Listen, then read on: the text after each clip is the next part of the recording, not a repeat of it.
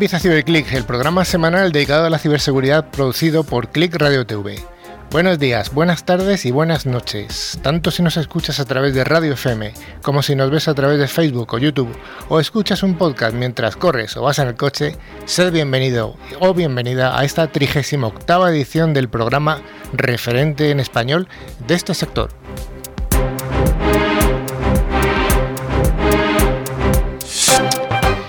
CiberClick lo realizamos un equipo de personas que nos dedicamos profesionalmente a la seguridad informática o ciberseguridad. No siempre somos las mismas voces las que escuchas, puesto que tenemos de vez en cuando compromisos ineludibles para cada uno de nosotros.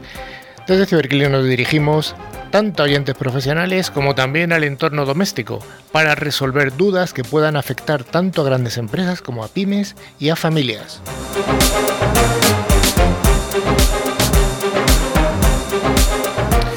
Damos un cordial saludo a todos los estudiantes que tienen interés en la ciberseguridad, animándoles a formarse para que vengan a estar con nosotros y formar parte de este pujante sector, que probablemente sea el área de las tecnologías de la información de mayor crecimiento y de mayor demanda de expertos.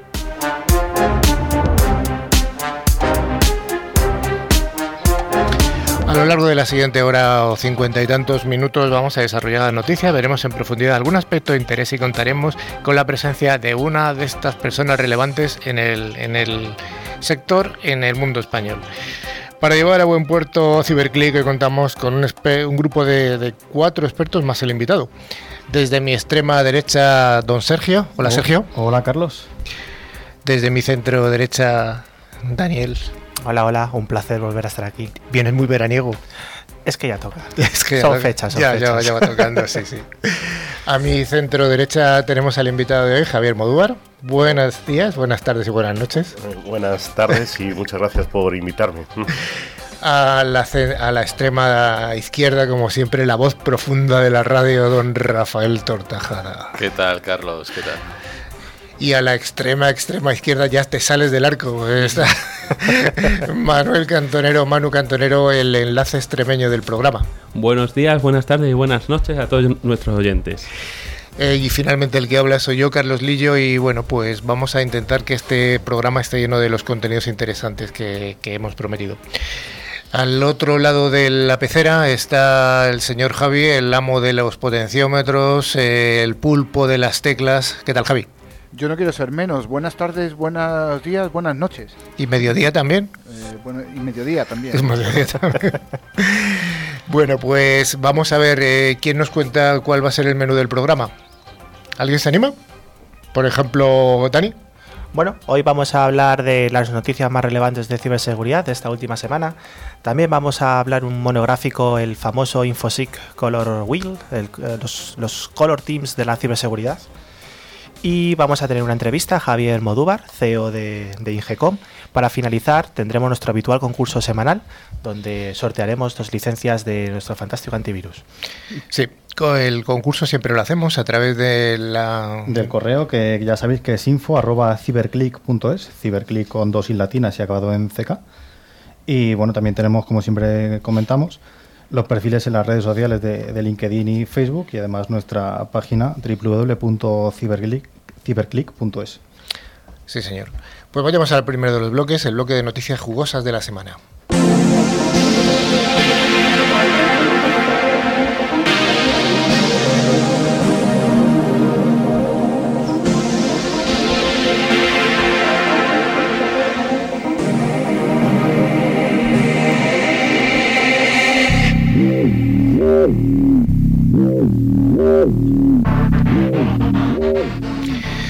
Todos utilizamos wifi, o casi todo el mundo utiliza wifi en sus casas Por para favor, wifi. Wi-Fi. Bueno, eh, bueno, wifi. salimos al extranjero, hablemos de wifi y la gente se nos queda con cara de póker. Es verdad. Sí, sí. Bueno, pues algunos utilizamos eh, Wi-Fi y luego Dani Wi-Fi. El caso es que Wi-Fi es un protocolo que de comunicación es inalámbrico, pero es un protocolo que es inseguro de per se. Entonces hay que, poner, hay que poner por encima unas capas para dotarle de seguridad.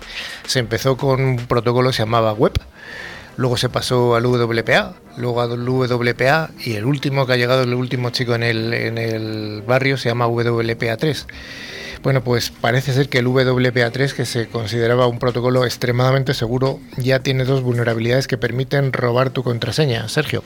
Sí, pues eh, quizá alguien ya, les, ya le conozca alguien- al protagonista de esta noticia, que es un belga que se llama Matthew Van Hoef, que es el que ha descubierto estas vulnerabilidades. Es belga como el chocolate, Efectivamente, como los gofres. como los cofres.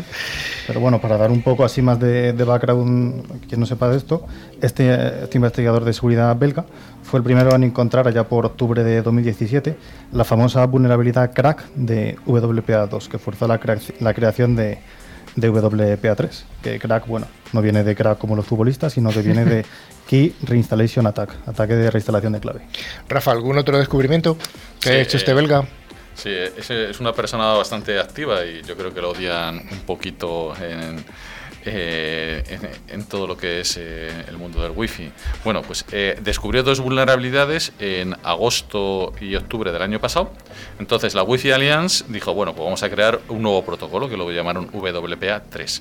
Bueno, pues eh, el señor Van Hoff eh, ha cogido y ha conseguido volver a burlar la seguridad eh, de WPA, vamos, WPA3 y ha encontrado eh, nuevas vulnerabilidades.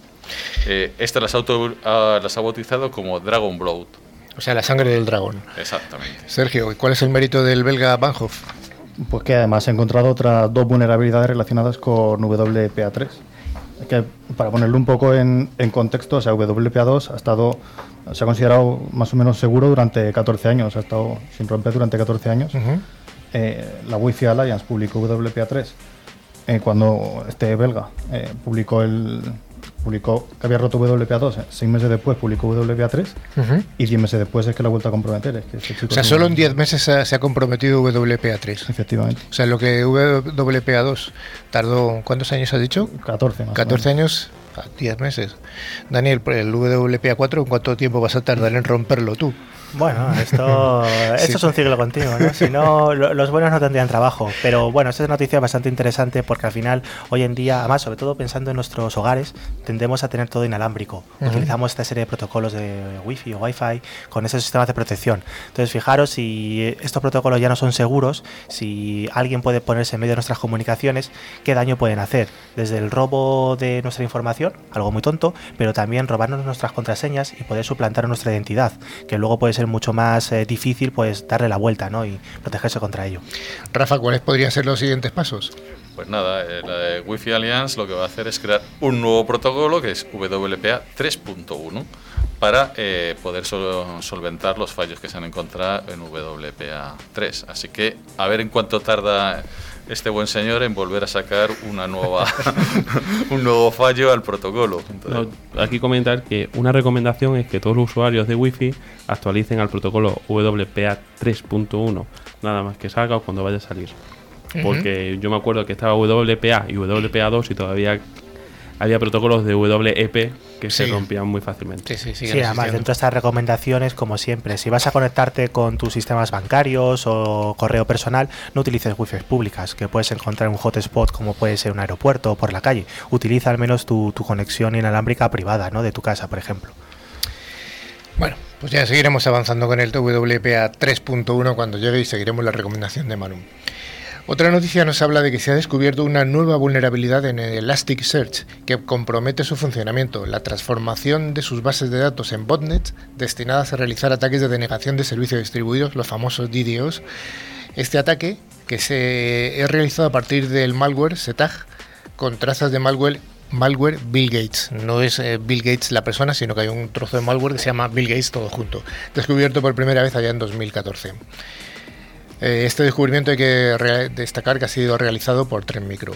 Eh, Rafa, ¿qué es Elasticsearch? Bueno, Elasticsearch es, eh, es un motor de búsqueda y análisis, se utiliza para Big Data. Eh, entonces, para buscar dentro de todo ese mapa de, datos que, se, que puedes encontrar, pues eh, hacer un- más fácil la búsqueda y análisis. Está escrito en Java y utiliza un- una filosofía de código abierto eh, parecido a la licencia que utiliza Apache. Sí, trabaja conjuntamente con un motor de recopilación de datos llamado Logtash y una plataforma de análisis y visualización llamada Kibana. Los tres productos están diseñados para trabajar de una manera conjunta y eh, la solución se llama Elastic Stack, que antiguamente se conocía como ELK o LK. Sí, es lo que comentamos. Es, eh, es muy usado en todo, en todo el mundo de, del Big Data, eh, eh, ya que este genera toneladas y toneladas de información y cómo hacer una búsqueda sencilla. Eso con cualquier otro motor de base de datos y eso es imposible. Entonces aquí se utiliza este, esta herramienta que está hecha expresamente para, para esto. Sergio, de una forma sencilla, ¿cómo funciona la infección? Bueno, pues este malware, malware eh, que bueno, el sistema tiene dos fases. La primera es una fase donde se descarga un nuevo programa para realizar una infección usando el script s66.sh y una segunda fase en la que después de hacer varias comprobaciones, entre ellas borrar el rastro del anterior script, descarga los, los binarios. Eh, entonces, bueno, los atacantes hacen uso de, dominios desechables que, ya que estos permiten cambiar las URLs cuando son detectadas, pues son bastante, eh, bastante jugosos. Además, el uso de sitios web comprometidos también permite al atacante evadir cierto tipo de detecciones y estas páginas web comprometidas pues contienen el payload que está disponible para descargar. Sí, aquí eh, quien lo detectó ha sido la empresa de seguridad 3 Micro.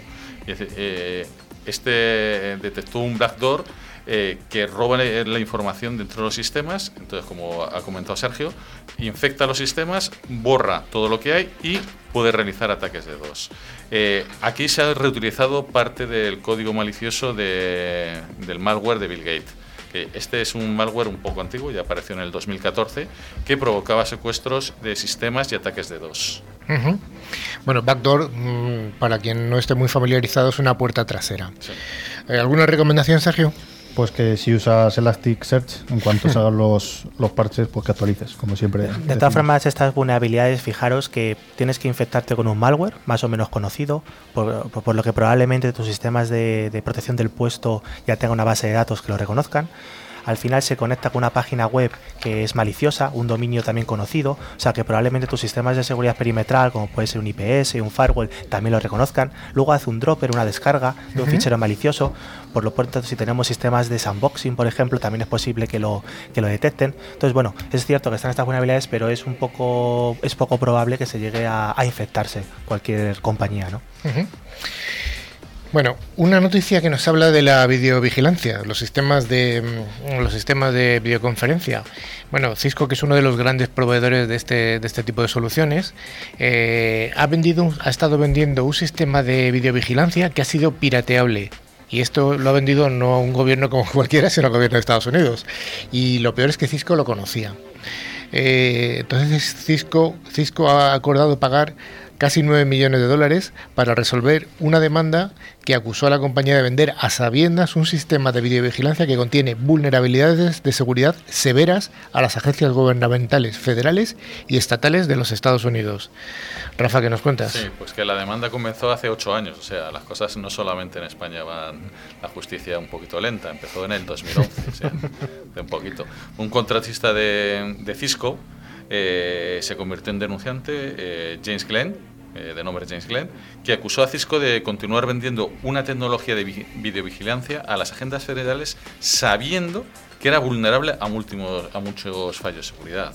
Sí, la suite Cisco Video Surveillance Manager, VSM, permite a los clientes administrar múltiples cámaras de vídeo en diferentes ubicaciones físicas a través de un servidor centralizado al que se puede acceder remotamente. Así, eh, con, estos, eh, con estos sistemas tú puedes acceder a, través de estas vulnerabilidades a lo que se está grabando, a lo que se está viendo a través de las cámaras. Y eh, podrías llegar incluso a, tocar los datos almacenados. Imaginaros las pruebas que puedes borrar, pues eso, como vídeos, modificarlos, eliminarlos y eludir todos esos sistemas de seguridad. Aparte, por supuesto, de todo lo que es de todo lo que pueden estar grabando y viendo a través de esas cámaras, o sea, que puede afectarte a, tu privacidad. El problema de, este, este ocurrido o este, o, este problema, este fallo de seguridad, es que Cisco conoció este, esta vulnerabilidad durante dos años y medio, sin notificar a las entidades gubernamentales que habían comprado y, se, y continuaban comprando VSM. Entonces parece ser que ese es el cuerpo de la demanda. Claro, es que imagínate que tú tomas el control de las cámaras de un aeropuerto, del metro, de cualquier eh, sitio donde haya mucha gente, entonces eh, puedes hacer bastantes cositas, incluso puedes apagarlas. Un aeropuerto sin cámaras de vigilancia y apagadas, bueno, eso ya empiezas a hacer películas, pero bueno. Sergio, ¿ha habido alguna consecuencia respecto a, esto? Bueno, pues la compañía Cisco ha reconocido las, las vulnerabilidades, pero una vez que se ha presentado la demanda, esta vulnerabilidad, bueno, para quien, se interese, para quien le interese, están publicadas desde 2013 y lanzó una versión actualizada de, del, software de VSM. Bueno, pues eh, como curiosidad yo conozco alguna empresa que yo creo que vamos a traer al programa, de, yo creo que a partir de septiembre, octubre, que se dedica a videovigilancias seguras. Y, bueno, pues eh, yo creo que es un producto curioso que vendrán a contárnoslo más adelante, ¿no? Eh, otra noticia nos habla de que para todos aquellos investigadores y hackers en, general que quieran sacar eh, una potencial buena renta económica, eh, Microsoft ha anunciado durante la Black Hat de este año una recompensa de 300.000 dólares para quien consiga encontrar algún fallo de seguridad en su entorno en la nube Azure. Para ello, desde Microsoft han habilitado un entorno de pruebas llamado Azure Security Lab, donde se pueden probar todo tipo de perrerías contra Azure. Bueno, pues hay una URL bastante larga, bastante larguita, eh, pero imaginamos que alguien que se, que se enfrente a ganar estos 300.000 dólares sabrá encontrar esa web, así que tampoco la vamos a decir porque tiene una colección de dígitos eh, muy larga, muy larga. Bueno, pues yo creo que esto es algo interesante, que es, eh, siempre decimos que los hackers no son malos, los hackers son gente que está dedicada, que le gusta mucho eh, las tecnologías de la información y sobre todo la seguridad, solo que la diferencia entre un delincuente y, un hacker es que el, el, ciberdelincuente aprovecha sus conocimientos para hacer el mal. Los hackers no son malos, no son necesariamente malos. además, este, este tipo de acciones son, tienen muy buenas, muy buena idea, ¿no? Porque al final ah, fomentas el, el ataque, la investigación sobre tus sistemas en este caso la nube Azure, que cada vez más se utiliza hoy en día por cualquier empresa, y bueno, pues con esa información que pueden recopilar, tú también puedes mejorar tu sistema, securizándolo mejor, mejorando su, performance, mejorando pues un poco todas las habilidades que tiene. Entonces, bueno, ya lo, comentamos la semana pasada también, un hacker fue recompensado por encontrar un fallo en, Instagram. Entonces, eh, no solamente cuando te dedicas a hacer la investigación de seguridad, haces un pentesting o haces eh, algo por el estilo, una investigación aunque sea personal, pues eh, es para luego dedicarte a hacer algo malicioso, sino que siempre también lo puedes poner en conocimiento de las empresas. Y fíjate, 300 mil dólares seguro que le viene bien a cualquier persona. A mí no me viene mal, ¿eh? Yo podría darle una salida fácil. Es buena recompensa, sí, sí. Bueno, y ya para acabar, eh, queremos hacer un comentario mm, de... Hay una, un organismo que se llama el CSA, que es el Cloud Security Alliance, que es una organización en la que están metidos varios fabricantes del sector para securizar la cloud, la nube. Y se ha, se ha publicado recientemente un, un, informe sobre cuáles son las brechas de seguridad en el entorno cloud más habituales. Entonces, bueno, el informe es bastante detallado. Yo solo voy a nombrar tres de, las, de los desafíos que, que marcan ellos. Uno es, son las fugas de información. Otro son las configuraciones erróneas y el tercero, una seguridad pobre. Esto lo hemos venido hablando a lo largo del, programa en multitud de ocasiones. Y quiero hacer énfasis en estas tres, que es que la marca la propia CSA. En cuanto a fugas de información, ¿qué soluciones se deberían implantar? Pues las que hemos venido contando, sobre todo DLP, temas de IRMs y, y sobre todo, bueno, una parte de concienciación importante. Para temas de configuraciones erróneas en el entorno cloud, pues a mí se me ocurre algo que también hemos comentado y que tenemos que dar más avance, que son soluciones de comportamiento de usuario, WebAS es el User Behavior eh, Analytics. Me falta la E. Analytics, vale, gracias. Y finalmente, para una seguridad pobre, ya que estamos en un entorno cloud, a mí se me ocurre que claramente hay que implantar soluciones tipo Casby. ¿vale?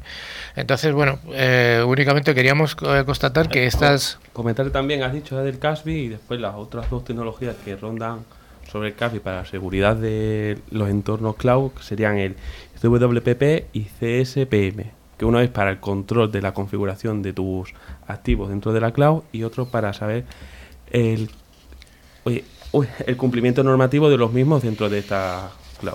y, además no hay, no hay, que acomodarse, o sea, podemos poner toda esta medida de seguridad, pero siempre hay que tener una concienciación, siempre hay que intentar hacer análisis proactivos. Entonces, pues ya sea a través de gestores de vulnerabilidades, a través de hacking éticos, a través de herramientas BAS, siempre es importante comprobar que lo que tengamos sea realmente seguro o, bueno, tengamos algún fallo, alguna grieta que podamos solventar, ¿no? Bueno, pues hasta aquí el bloque de noticias semanales. ¿O ¿Hay alguna más? ¿Tienes alguna más en la cartera, Rafa? Sí, Carlos, una última hora que salió anoche fresquita, fresquita, calentita además, que afecta a los procesadores de Intel. Se ha encontrado un nuevo fallo, además eh, en la secuencia que hace de ejecución predictiva, como eh, los dos anteriores, Spectre y Meltdown, o Meltdown, o como se pronuncia esto. Meltdown. Meltdown, de que lo que te hace es que puedes eh, coger y, y ver eh, partes de, de los tokens, contraseñas y eso que se, que se está ejecutando. Entonces, esto lo ha encontrado Bitdefender, o sea, son los mismos con el antivirus que, que regalamos, la misma unidad de, son las unidades de, de seguridad de Bitdefender, y eh, afecta solamente a los sistemas de Windows. Aunque tú tengas un procesador Intel eh, superior a, a 2012, que son los afectados, pero en Linux o en Apple, eh, ahí no se ven afectados. Microsoft ya ha sacado una actualización y por supuesto tampoco afecta a AMD, a los procesadores de AMD. Bueno, pues una recomendación más, sobre todo una noticia que bueno que viene que ha sido investigada por el fabricante que nos regala los antivirus que luego regalamos nosotros, así que bueno, una prueba más de ello. Pues hasta aquí las noticias.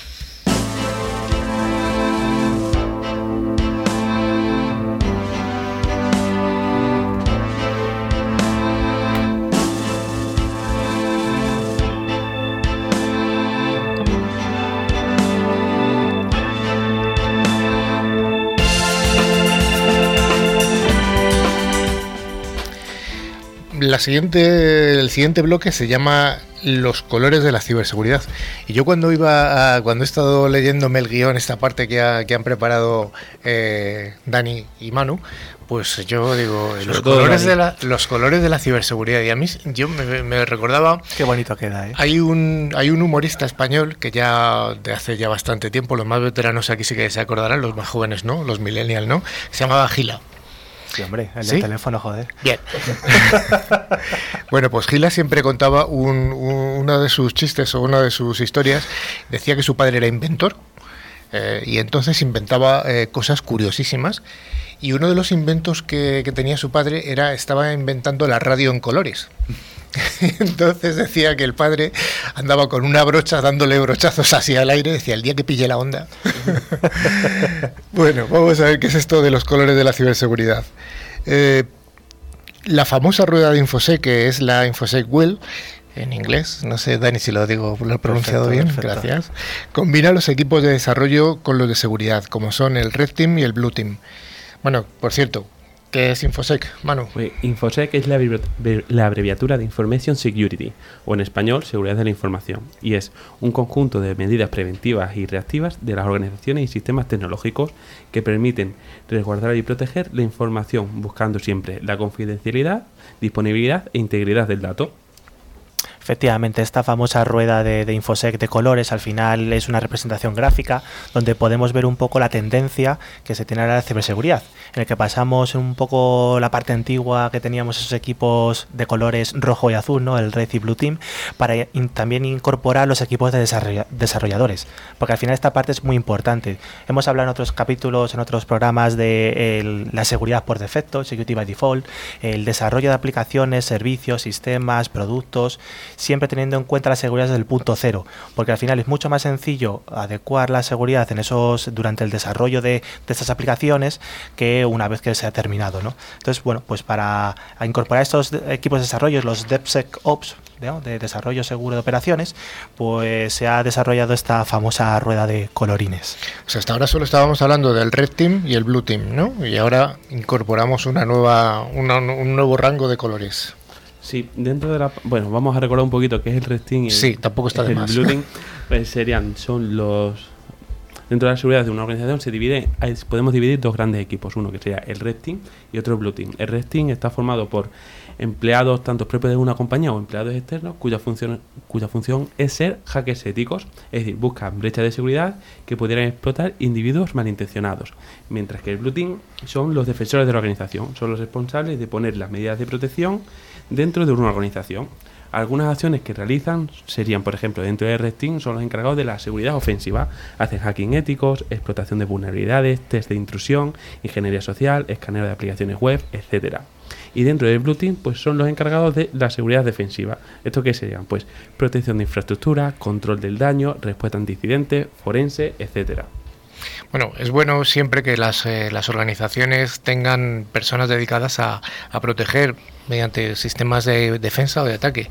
Sin embargo, las organizaciones y los sistemas no permanecen estáticos. Hay procesos adicionales, automatizaciones, productos y construidos, construidos por desarrolladores o arquitectos constantemente con el área y cada vez el área de superficie de ataque potencial va creciendo con cada nuevo cambio o cada nueva integración. Pues sí, la verdad que estos equipos de Red y Blue Team pues no son suficientes. Eh, habitualmente hay equipos que pueden ser más grandes o más pequeños, que son los equipos de desarrolladores, los builders. ¿no? Entonces a este tipo de, equipos de trabajo se les llama, por diferenciarlos un poco, lo, el equipo amarillo, el Yellow Team. ¿no? Al final son software builders, son desarrolladores de aplicaciones, son, sistema, eh, son arquitectos de sistemas, son ingenieros de software eh, que bueno pues desarrollan todas estas eh, unidades de negocio que luego realmente lo que va a servir pues para ganar dinero a las empresas ¿no? entonces habitualmente este tipo de, equipos se centran un poco en los requisitos qué es lo que tiene que hacer mi aplicación o mi servicio pues para entregarlo ¿no? Uh, centrándose también en la funcionalidad y incluso la experiencia del usuario. Nunca habitualmente se tiene en cuenta el punto de vista de la seguridad. Entonces, al final, incorporar estos, desarrollos de aplica estos desarrolladores dentro del mundo de la seguridad es muy importante, ¿no? Concienciándoles, indicándoles cómo pueden mejorar o cómo no, para hacer esas aplicaciones que están desarrollando seguras desde el minuto uno. Uh -huh. Está muy claro, o sea que necesitamos hacer que los constructores, el Yellow Team, capaces de hacer sus aplicaciones siempre seguras. Eso es. Uh -huh. Sí, es verdad. Además, hay que comentar, como ha dicho antes Dani, que el enfoque de los desarrolladores se centra normalmente en la funcionalidad de la aplicación. Es decir, su principal misión es que la aplicación funcione y por eso se ha desarrollado y que lo haga lo más rápido posible. Ellos nunca piensan en la seguridad, por así decirlo. Es decir, cuando ellos caen en la seguridad es cuando se ponen en contacto con ellos porque o bien el Red Team ha detectado o, mediante un ataque ha detectado una brecha de seguridad o el Blue ha detectado esta brecha de seguridad y el problema es que cuando lo detecta el Blue Team, por lo general estas brechas suelen detectarse una vez pasado tres meses frente al primer ataque inicial. Sí, entonces fijaros qué poco optimizado es esto. Cada vez construimos más software, más rápido y de manera exponencial, ¿no? Entonces, si cada vez que terminamos de desarrollar una aplicación, un servicio, tenemos que empieza a trabajar nuestro red team para hacerle pues un, un testeo de vulnerabilidades, de penetración, ver dónde pues, están los fallos y a continuación trabaja el blue team para mejorarlos y securizarlo. Es decir, bueno, cuando ocurre esto vamos a protegernos de esta manera, no es abarcable porque los desarrolladores están constantemente creando nuevas aplicaciones y no solamente eso, sino creando nuevas versiones de las mismas aplicaciones. Entonces es muy ineficiente. Habitualmente las empresas tienen o deberían tener un ciclo de vida en el que el Yellow Team crea la aplicación, el servicio, el Red Team lo pone a prueba, lo, rompe, digámoslo así, el Blue Team lo defiende y lo que hace el Yellow Team es arreglar lo que se ha roto o ya está defendido, ¿no? Y esto sería un poco la situación ideal, pero realmente lo que se tiene es que el Yellow Team hace el desarrollo, hace la nueva aplicación, el Red Team lo rompe, lo, lo pone a prueba el Blue Team no defiende nada, simplemente se queja, porque al fin y al cabo es el Red Team que es de la casa. Oye, nos han atacado, bueno, sí, pero no nos quejamos. Eh, los equipos de desarrolladores lo ignoran y al final, pues los equipos de gestores pues los conten debajo de la alfombra y aquí paz y pues gloria. Esto me recuerda siempre que, que cuando viene la multa.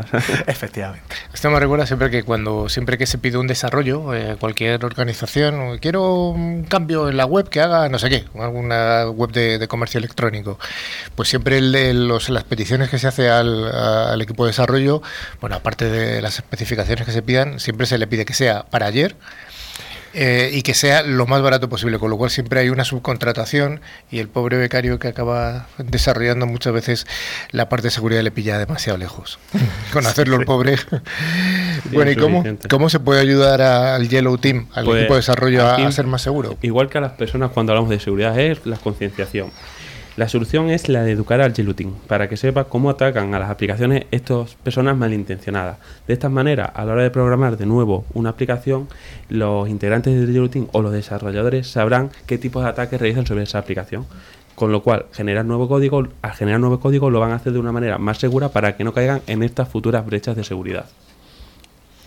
Pues sí, al final, hasta ahora hemos hablado de los colores primarios, ¿no? Los azules, los rojos y los amarillos. Al final son todos muy importantes, pero trabajando de forma independiente no es suficiente para tener una seguridad, una seguridad conectada y eficiente.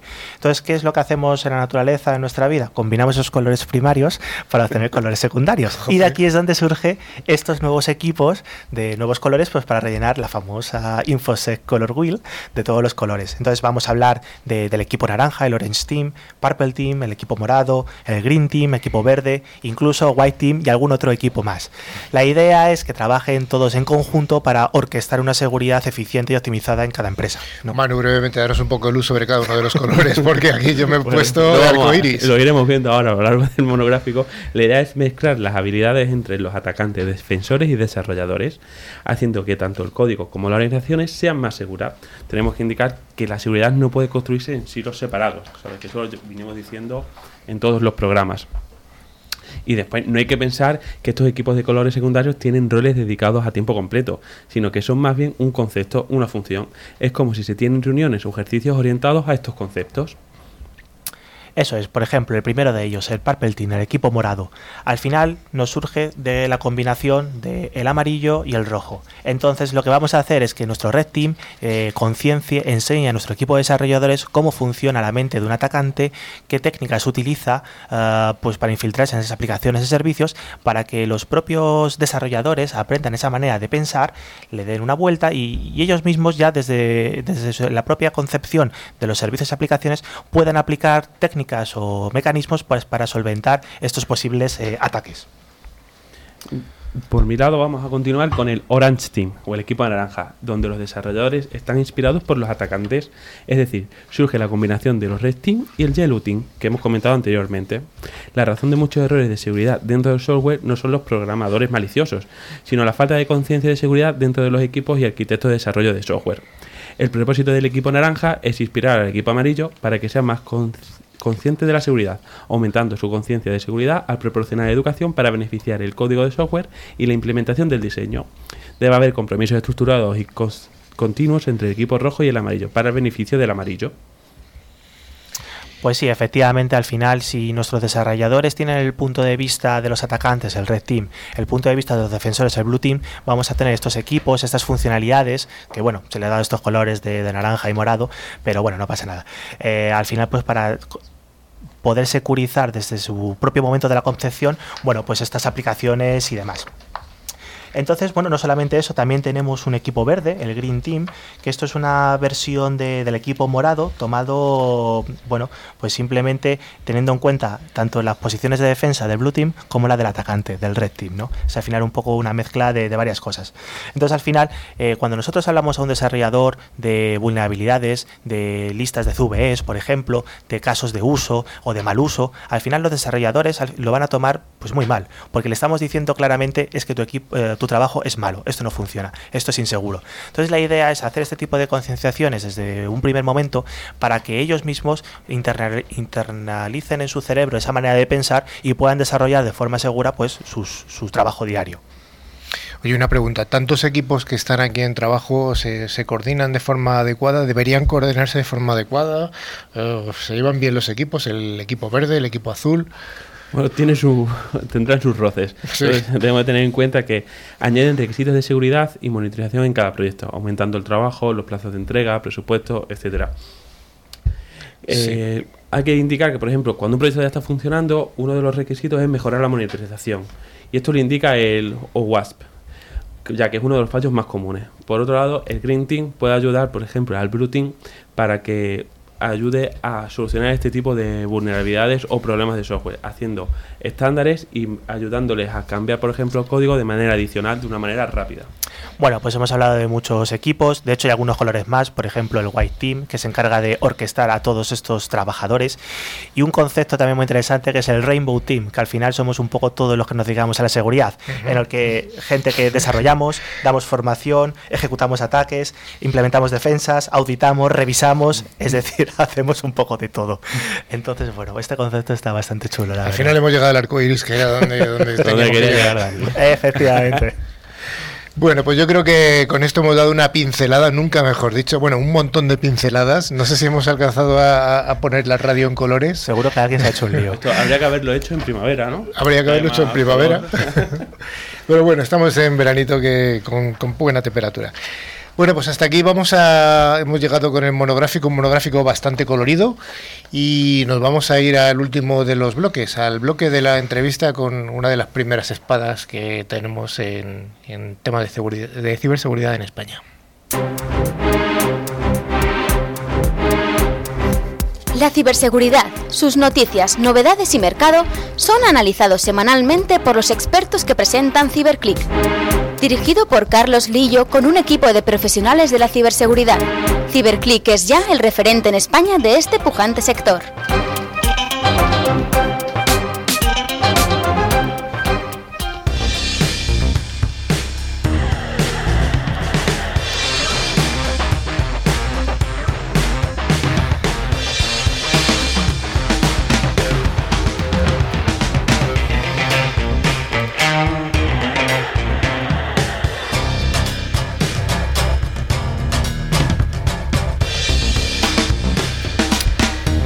Pues hoy tenemos el placer y el honor de encontrarnos con un profesional que ha venido desarrollando su actividad en el mundo de los mayoristas, en el mundo de los... Eh, vamos a ver lo que es un BAD. La primera, lo primero es presentar a Javier Modúar. ¿Qué tal, Javi? Muy bien. ¿eh? Aquí pasando calor. Bueno, no, hace fresquito, ¿eh? hace fresco aquí, ¿eh? No, hace fresquito, pero bueno, no se está mal. aquí dentro del estudio se está bien. Antes, antes de nada, eh, enlazando, enlazando con, con lo anterior que habéis dicho, me ha faltado el Black Team. ¿Dónde está el Black Team? todo se andará. Eso todo se andará. Y, hacer una, una liga de Black, eh, de teams, eh, de colores, igual que la liga de fútbol profesional, ¿no? Ahora sería buen momento para comentar en la Black. No soy Black. bueno, eh, Javier Modubar es el CEO de Ingecom, que es un mayorista de valor. ¿Cuál es el papel de un mayorista de valor en el, en el sector de la ciberseguridad, Javi? Uf, eh, es una pregunta muy, muy amplia, ¿no? Yo creo que, que un mayorista de valor, eh, parto de la base de la palabra mayorista no me gusta mucho, ¿no? Eh, me gusta más el concepto de, de alguien que está investigando en, en tecnología, que hay en el, en el mercado, es decir, habéis visto, habéis comentado aquí pues muchos colores, ¿no? Pues igual que colores hay cientos de, empresas de ciberseguridad de productos en el mundo, ¿no? Entonces, una de las funciones del mayorista eh, yo creo que es buscar aquellas tecnologías que aportan valor a los clientes y a los integradores.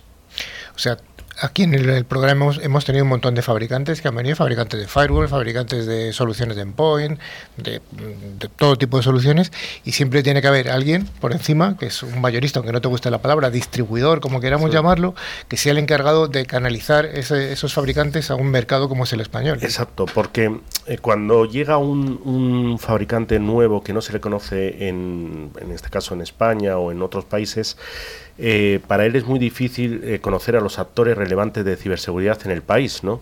Eh, por una parte. Y por otra parte, le, es muy difícil canalizar o entender el modo de hacer negocios de cada país. Ahí es donde entramos nosotros en un, en un solo punto. Hacemos bastantes más cosas. ¿Dónde nace? Dame un poco alguna pincelada en colores otra vez. ¿De dónde nace o cuál es la evolución de Ingecom? Vale, nosotros, eh, Ingecon nace en el siglo pasado, tenemos un siglo ya, ¿no? Eh, en 1996, eh, en Bilbao. Eh, inicialmente no, no nacimos como mayorista, nacimos como un integrador. Aquí habéis hablado muchas veces con, con integradores, alguien que hace proyectos ¿eh? Eh, y poco a poco, curiosamente, y esto es una anécdota, eh, a mí me llegó un correo electrónico, nacimos antes de que casi Internet existiera, en, si recordáis los BBS y tal, ¿no? Sí, sí, era, sí, era, era, era, cuando nacimos, ¿no? Entonces, una vez me llegó un correo electrónico de una empresa que me decía que su producto era cojonudo, ¿no? Y, y Era bueno, quiere decir Eh, con sí, esa sí, palabra. sí, eso es bueno, ¿eh? es una, una frase eh, Piel, piel. coloquial, coloquial, ¿no? Lo de Digamos, ¿eh? Bilbao, digamos que Eh, tenéis. Decimos eso, ¿no? Eh, eh, entonces eh, lo vi y, y me acuerdo que, que me entrevisté con él en, en un hotel aquí en, en Castellana. Era, era una, empresita, eh, una empresa de Israel y me acuerdo que lo primero que pensé es el que tengo de enfrente es del Mossad. Me miraba con unos ojos, decía, me enseñó el producto y ese producto eh, que lo habéis tenido aquí en el programa, eh, me di cuenta que tenía un potencial enorme porque era cuando empezaba a explotar toda la parte de P2P eh, y, y, eh, eh, normalmente las líneas eran mm, de un ancho de banda bastante bajo y el consumo iba a explotar y había que controlar los servicios. ¿eh? Eso es un poco el valor de un mayorista, detectar tendencias hacia dónde, hacia dónde va a ir y buscar productos. ¿Qué línea de productos está, está especializado eh, Ingecom? Eh, el 99,% de nuestro portfolio está orientado a la seguridad y a la ciberseguridad. Sí, ciberseguridad, ¿no? ¿Y dónde estáis presentes ahora mismo, Ingecom? ¿Cuál es vuestra huella? Estamos presentes en, eh, aunque no me lo creas, somos ya una pequeña multinacional. Estamos en Portugal, en España y en Italia. Y luego, como oficinas, eh, la central nuestra está en Bilbao, tenemos aquí oficinas en Madrid, en Lisboa y en Milán. O sea que ya sois multinacional. Pequeñita, ¿eh? Digamos que pequeñita, ¿eh? de estas que, que haces. eh, Estamos como, como, vamos como Trajano, ¿eh? Ujú. hacia, por el sur de Europa. Por el sur de Europa, ¿no? Sí, Sur de Europa, que bueno, ya veremos dónde acaba, porque Europa todavía es grande para sí, sí, hacia el queda este. Grecia, Israel y volver por el otro lado, Sí. del Mediterráneo. ¿eh? Entonces, bueno, te iba a preguntar por los planes de expansión, pero me los estás diciendo. Bueno, eso es lo de la Roma antigua, ¿eh? Lo- la nuestra te- tenemos que evolucionar, ¿no? Todavía los planes de expansión es buscar soluciones eh, eh, realmente que den un valor a nuestros clientes potenciales eh, diferenciador en el mercado. Todavía hay muchas, muchos gaps en ciberseguridad que tenemos que cubrir. Eh, detectar eh, empresas eh, que tienen productos, porque hay, eh, pensemos que durante este hora que estemos aquí, seguro que alguna empresa de ciberseguridad se crea en el mundo con un buen producto, seguro. Entonces, ese tipo de empresas, detectarlas y, y fomentarlas. Oye, has hablado de que hacéis una exploración del mercado, o sea, una exploración de los fabricantes, de nuevas tecnologías. ¿Y quiénes son vuestros clientes? ¿Quién es el cliente de un, mayorista como Ingecom? Bien, eh, hay dos, son dos niveles. Eh, primero, tenemos el, cliente, eh, un, mayorista nunca vende proyectos en, directo, siempre lo hace a través de, de lo que nosotros llamamos un integrador. que es un integrador? Básicamente, alguien que coge dos, tres, cuatro soluciones y da una solución completa al cliente final. Un cliente final es cualquier empresa de este país. ¿eh? Y un integrador es aquel que nos compra a nosotros los productos para integrarlo y en, soluciones globales, en esos clientes. Yo, en la página web de Ingecom habla de que es un mayorista de valor. ¿La palabra valor tiene algún significado especial? Mucho, mucho. ¿eh? El concepto de valor es que nosotros yo siempre digo que tenemos que ser un poquito como la Delta Force. Me explico. ¿eh? Eh, tenemos que ir, eh, primero, tenemos que estar buscando tendencias en el mercado, tenemos que buscar productos novedosos, algunos ya están asentados, otros no se conocen, y una vez, una vez que eh, hacemos eso, tenemos que evangelizar al mercado, es decir, hemos encontrado este producto, solventa este problema, eh, preséntaselo a tus clientes, ¿no? Eh, y a veces nos creen, a veces no nos creen, ¿eh? Sí, Eh, todos los evangel- eh, evangelizadores a veces eh, que no. Y, y a veces encontramos algunos productos que de repente nos pegamos unos batacazos enormes, otros eh, tenemos éxito, ¿no? Eh, ¿qué, qué ocurre? Primera labor, buscar el producto. Segunda labor, evangelizar a, a- a nuestros clientes para que eh, ofrezcan esos productos en sus proyectos. Pero tercera labor, también evangelizar un poquito al, al- lo que es el mercado presentando esa solución, porque inicialmente el fabricante no tiene presencia en España, no tiene eso. Posteriormente vendrán fases donde ya se pongan, ya contraten a un country manager, a un preventa y una estructura. Pero inicialmente somos nosotros la Delta Force. Llegamos, hacemos el, tra- eh, eh, llegamos, hacemos el trabajo duro y luego eh, otros lo venden. Estuvo aquí hace tiempo, bueno, ha habido varios country managers que han estado en el programa y uno de ellos es además un amiguete personal que se llama Alex, Alex López, yo creo Lo que es conozco, amiguete lo de- conozco, lo conozco, sí. Una de las preguntas que le hicimos era que qué hace un country manager nuevo, ¿no? Cuando alguien le contrata y me dijo, lo primero que tenemos que hacer es buscar un mayorista. bueno, y luego un local y tal. Eh, Eso te dijo. ¿eh? Sí, sí, sí. No, eh, sí, sí, lo primero es llevarme a mí. Oye, mm, entonces, bueno, mm, visto ya lo que es un mayorista de valor, ¿cuál es el valor valga la redundancia, que, aporta un, mayorista de valor a los integradores? Bueno, lo primero, eh, los integradores nos tienen que ver a nosotros como una especie de aliado de negocios. No nos gusta que, se nos vea como eh, un simple tramitador de pedidos, no alguien que, que mandas una orden y otra, sino realmente alguien que les aportamos eh, ideas, les aportamos visión de negocio, les ayudamos a ganar proyectos, es decir, eh, ese, ese significado es lo que aportamos a un integrador. y, perdona que que eso y en todos los en todo tipo de integradores no solo pensemos los de primer los primer nivel del mercado sino aquella empresa que se ha fundado con tres personas en ciberseguridad y quieren tener no muchas veces ese tipo de empresas no tienen capacidad de, de llegar a la tecnología. Claro porque un integrador estamos hablando de integradores enormes como puede ser la propia telefónica o un integrador pequeñito local en una provincia allí con dos personas. Con dos personas que imagínate para conocer eh, eh, productos de, de, de ser muy difícil, ¿eh? es muy difícil. Ahí es donde nosotros les aportamos. Oye, sois una multinacional. Eh, bueno, pequeñita. ¿eh? Bueno, tres, países, ¿eh? tres países. ¿Cuatro? ¿Eh? ¿Se ha contado cuatro? ¿O tres? Ah, no, no, no, Portugal, Italia y, y, España. Es verdad, sí, sí. ¿Y Andorra no? Andorra, bueno, hemos vendido en Andorra, entonces cuatro, ¿eh? ¿Eh? También, a ver, a ver si, eh, cuatro, ¿eh? Y, en algún país hemos vendido más, pero todavía no tenemos oficinas, ¿eh? Bueno, tres países y medio, vamos a dejarlo ahí, ¿no? Vale, Oye, eh, ¿cómo, es, ¿cómo ves el mercado de la ciberseguridad en España comparado con los otros mercados en los que estáis, en Portugal y en, y en Italia?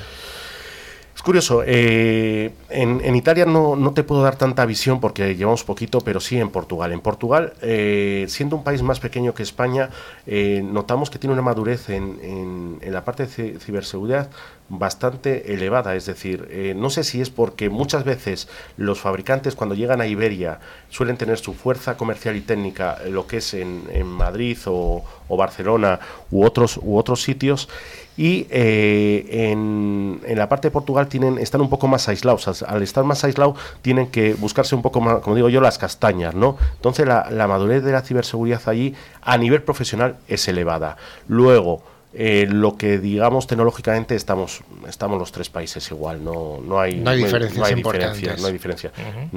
sí que puede haber diferencias luego ya en, en, el, en el canal entre las grandes empresas que, que, tienen equipos muy especializados y saben exactamente qué implantar. Y aquellas, eh, ten en cuenta que también España y Portugal se parece mucho el esquema de empresas, son es el 95 o 99% de las empresas en España son eh, pymes o micropymes, entonces el grado de madurez que tienen en ciberseguridad eh, se lo tiene que dar o los grandes integradores, entre ellos telcos o grandes integradores que les tienen que asesorar. Oye, estamos viviendo en España un periodo ya bastante demasiado largo de inestabilidad política. ¿Tú crees que esto afecta al mercado, al mercado de la ciberseguridad, la inestabilidad que estamos sufriendo? Eh, sí, yo creo, eh, por supuesto. Eh. digamos, para empezar, no hay presupuestos. Mm, los presupuestos influyen en una gran parte de las inversiones de las administraciones públicas. ¿no? Las administraciones públicas en, en España pesan bastante dentro del sector IT, aunque se balancean también con la parte eh, privada. Eh, pero digamos que se tienen que tomar decisiones a nivel político porque la ciberseguridad o lo que es la seguridad tiene que ser una de las estrategias, eh, ya no, no solo para hacer proyectos, sino también, por ejemplo, para formar gente, poner un, es decir, en, en, el futuro muchas de las empresas que, que existan van a estar alrededor de la ciberseguridad. Eh, entonces los políticos tienen que poner los medios necesarios para que eso se cumpla. Si hay inestabilidad nadie está poniendo los medios. Has hablado de formación.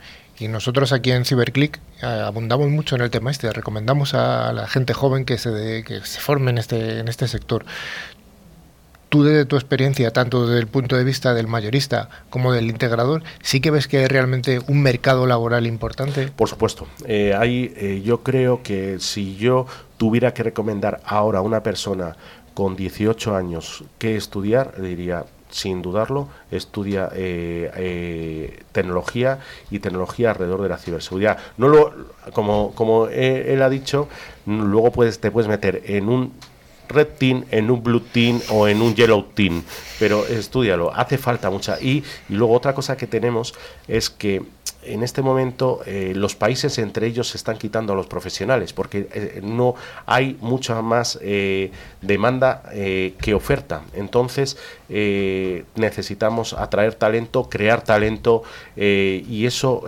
da lugar a, que yo creo que es uno de los sectores más, más dinámicos que hay. hay una prueba una de las ciudades más caras de este mundo es San Francisco, eh, o lo que las, los, las ciudades que hay alrededor de San Francisco, y todo ello es debido al sector tecnológico que hay allí. La Silicon Valley que está por ahí. Exacto, es lo que es el, la bahía algún plan estratégico de Ingecom de los que nos puedas contar y que no tengamos que sacarte con, amigos del Mossad, como decías antes tú. Yo, yo siempre digo que, que si eh, yo siempre digo que si cuento algo secreto os debería matar aquí, ¿no? Eh, eh, pero, pero entonces, ¿cuál es, cuál es nuestra estrategia? Pues nuestra estrategia es seguir creciendo a lo largo de estos años, seguir, seguir y no descartamos entrar en algún territorio más. ¿Eh? Eh, a abrirnos. Eh, yo creo que nuestro, nuestra estrategia es apostar claramente por seguir solo lo que es el, en, el en, en, la parte de ciberseguridad, no abrirnos a otras áreas de IT que son muy interesantes también, pero que no, nuestro, no son nuestro core y sobre todo, y yo siempre digo que el equipo humano que tenemos en Ingecon es uno de los mejores y crecer alrededor del equipo humano. No he contado nada secreto. secreto ¿eh? No, o sea, puedo seguir viviendo. Eh, puede, puede, sí. Gracias, gracias. Esta semana sí. sí ¿eh? no, además llega verano y tampoco, ¿eh? Ya se olvida, ¿eh? No, no, no, no, no, sé, no, no sé lo que me has dicho, ¿eh? No, Bueno, Javier, pues muchas gracias por la entrevista. Yo creo que además de ilustradora ha sido bastante amena y bastante divertida. Eh, el equipo aquel que, o sea, aquel fabricante que me decías que creías que era del Mossad, ¿puedes decir el nombre o no? Eh, la persona que me entrevistó, o sea, que, que se entrevistó conmigo, yo pensaba eso, al otro. Alot. Alot, que luego llegó a ser eh, y que es en este momento uno de los números unos en inteligencia de red Ha estado aquí hace unas semanas eh, la directora comercial de Alot, eh, Carmen. pues ese, ese producto lo conocí yo hace 16 años. 16 años. Pero cuando estaba en, yo creo que eran 20 personas en Israel desarrollando el producto. Pues ya deben ser unas cuantas más. Sí, sí. Muchas gracias, Javi. Bueno, pues vámonos al último de los bloques, un bloque esperado por muchas personas de nuestra audiencia.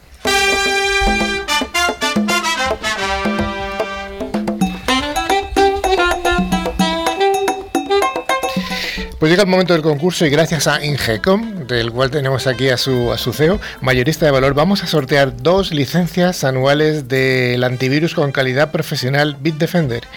Ingecom es un distribuidor español especializado en la ciberseguridad y dentro de su amplio catálogo de productos cuenta con Bitdefender para la defensa avanzada de los puestos de trabajo o los endpoints. Manu, ¿tenemos ganadores de la semana pasada? Sí, los ganadores de la semana pasada son Carlos Belda de Madrid y José Antonio Rodríguez de República Dominicana. Enhorabuena a los premiados y recordarles que les enviaremos su premio por email.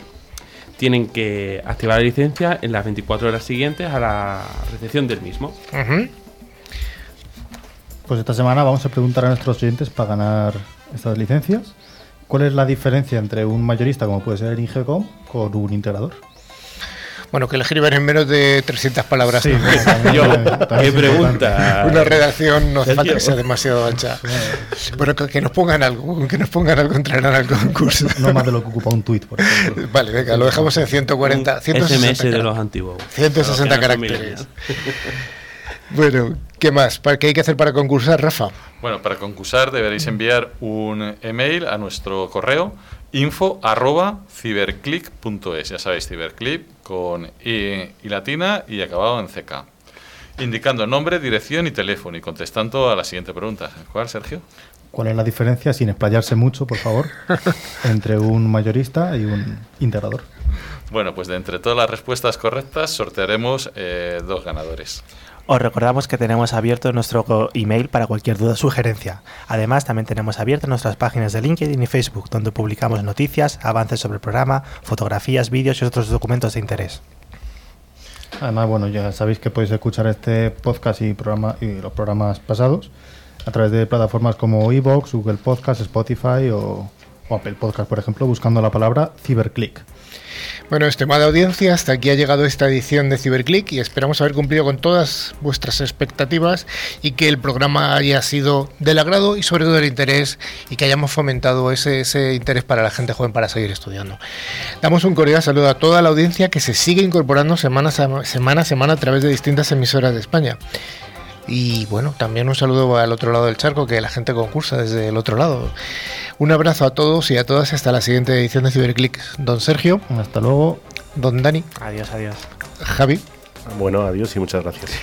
Señor Rafa. Pues nada, hasta la próxima semana. Manu.